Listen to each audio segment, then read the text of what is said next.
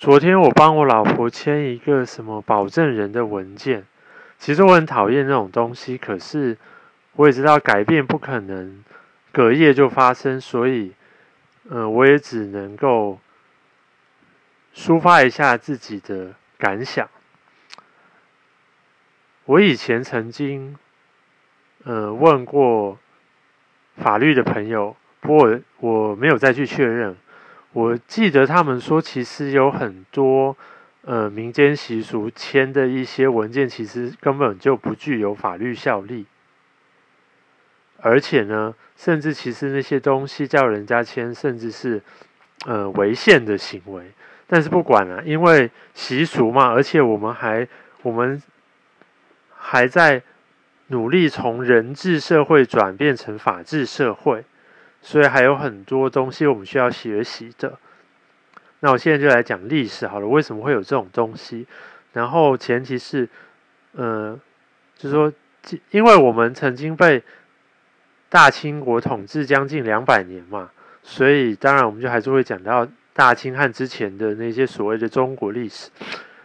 中国虽然有法家，可是他的法家他不是。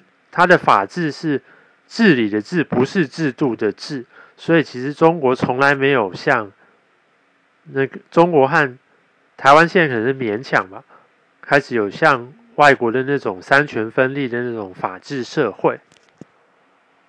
好，我也现在就来讲说为什么会有这个保证人这种东西。大家一定都有看那种宫廷剧嘛？那。最小的官是不是叫县太爷？哇，太爷，太爷比老爷还大爷。然后你觉得这个太爷会去处理这种两个人之间的纠纷这种事情吗？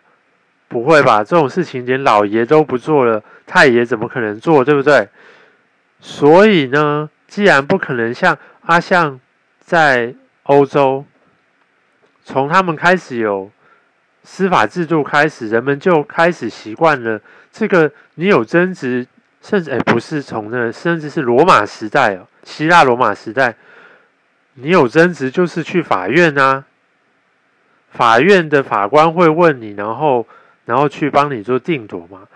但是呢，这个。中国向来都是行政、立法、司法集于一身，所有的事情都是县太爷一个人可以决定，然后上面是什么知府大人，然后什么巡抚、总督大人，然后在中央的什么那一些，呃，大臣什么的。OK，好啦，现在讲到嘛。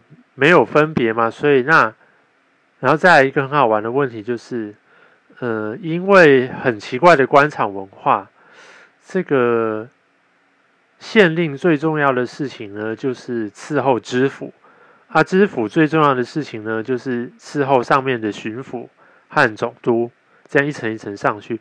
至于这个黎民百姓吧。这个什么先天下而忧而忧，后天下之乐而乐，这个是科举考试的时候要取得功名用的。这个功名拿到了以后呢，那些东西通通都扔扔到垃圾桶里去了，他才不管那些黎民百姓的死活嘞，他只管他自己。而且其实就很奇怪的是，这个。官的权利和他的薪水其实没有成一定的比例，所以其实当官的不贪，他其实也过得很苦，所以变成说，大部分的官员都会就是会想办法帮自己生财。好啦，然后刚才讲到另外再讲了，好，因为他要想办法生财，对不对？所以啦。如果真的有人上门来找他定夺，嘿嘿，谁给我的钱比较多，我就判谁有道理。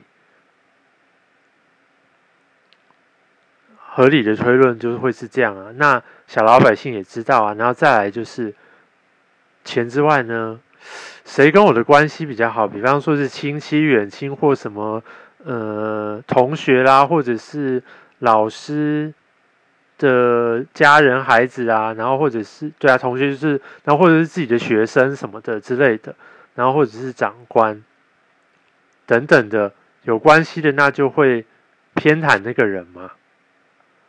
那有太多我也就不讲了。总而言之呢，小老百姓也知道这一点，所以他们也知道说，这个有纠纷呢，去找这个官老爷呢，其实找了也是白找。那可是那那我我跟别人之间如果要有什么交易，我会害怕啊，那怎么办呢？这时候就是自己拉一个人，或是叫那个人拉一个人来保证。这是我要强调说，为什么为什么传统就是。台湾人、中国人的社会是人治社会，所以他没有办法用律法来规范人，所以他只要用人。所以呢，他们他们简单的逻辑说：好，你去找一个人来保证说你不会跟我乱搞。那如果你跟我乱搞的话，那你找的这个保证人也要负连带责任。那这个。当保证人的人呢，他当然不希望发生这种乌七八糟的事啊，所以呢，基于这一些的压力，这个人就会去监督这个另外一个人，好吧？这是行之超过千年的这种习惯，不好也就不好吧。但是如果说我们要往前看的话，我们就要了解为什么不好。好了，我们讲现在的例子好了，呃，基于。人人平等的原则，其实没有任何一个人可以替另外一个人的行为负完全的责任。那某一个人可以替另外一个人负很多的责任的呢，就是只有父母对子女。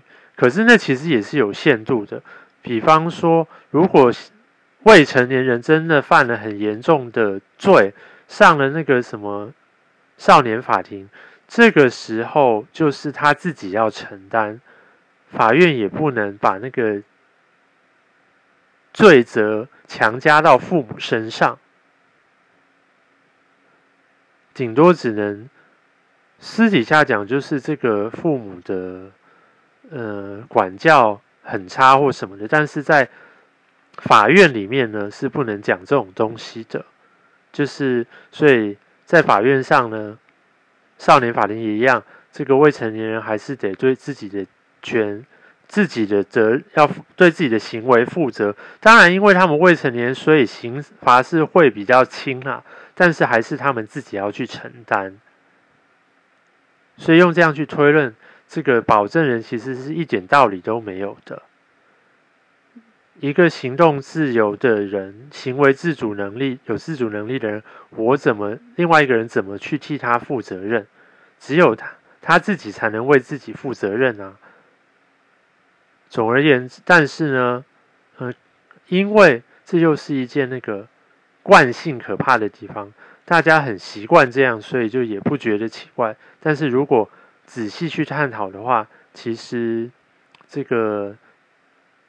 保证人是一件非常奇怪的事情。